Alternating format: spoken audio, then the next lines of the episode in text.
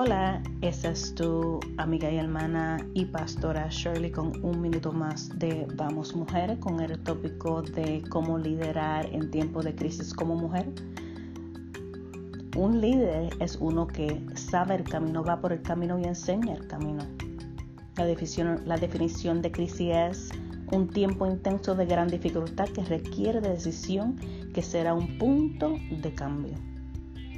¿Qué haces cuando te encuentras en una crisis?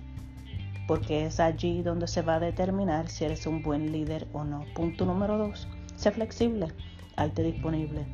Punto número tres, guía a tu equipo de trabajo. Si tú no sabes hacia dónde tú vas, es porque no tienes a nadie encima de ti que te esté liderando a ti.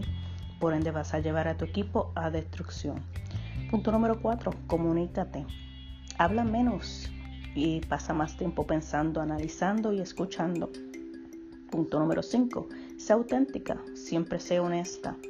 Punto número 6. La crisis requiere de adaptación en tiempos de incertidumbre. Tengo un plan A, B y C. Punto número 7.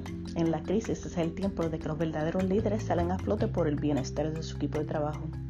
No tenemos que tener la respuesta todo el tiempo, pero sí tenemos que saber hacia dónde vamos con nuestro equipo de trabajo. Y por último, te voy a dejar con este dicho de John Maxwell. El secreto de tu éxito es determinado por tu agenda diaria. Bendiciones.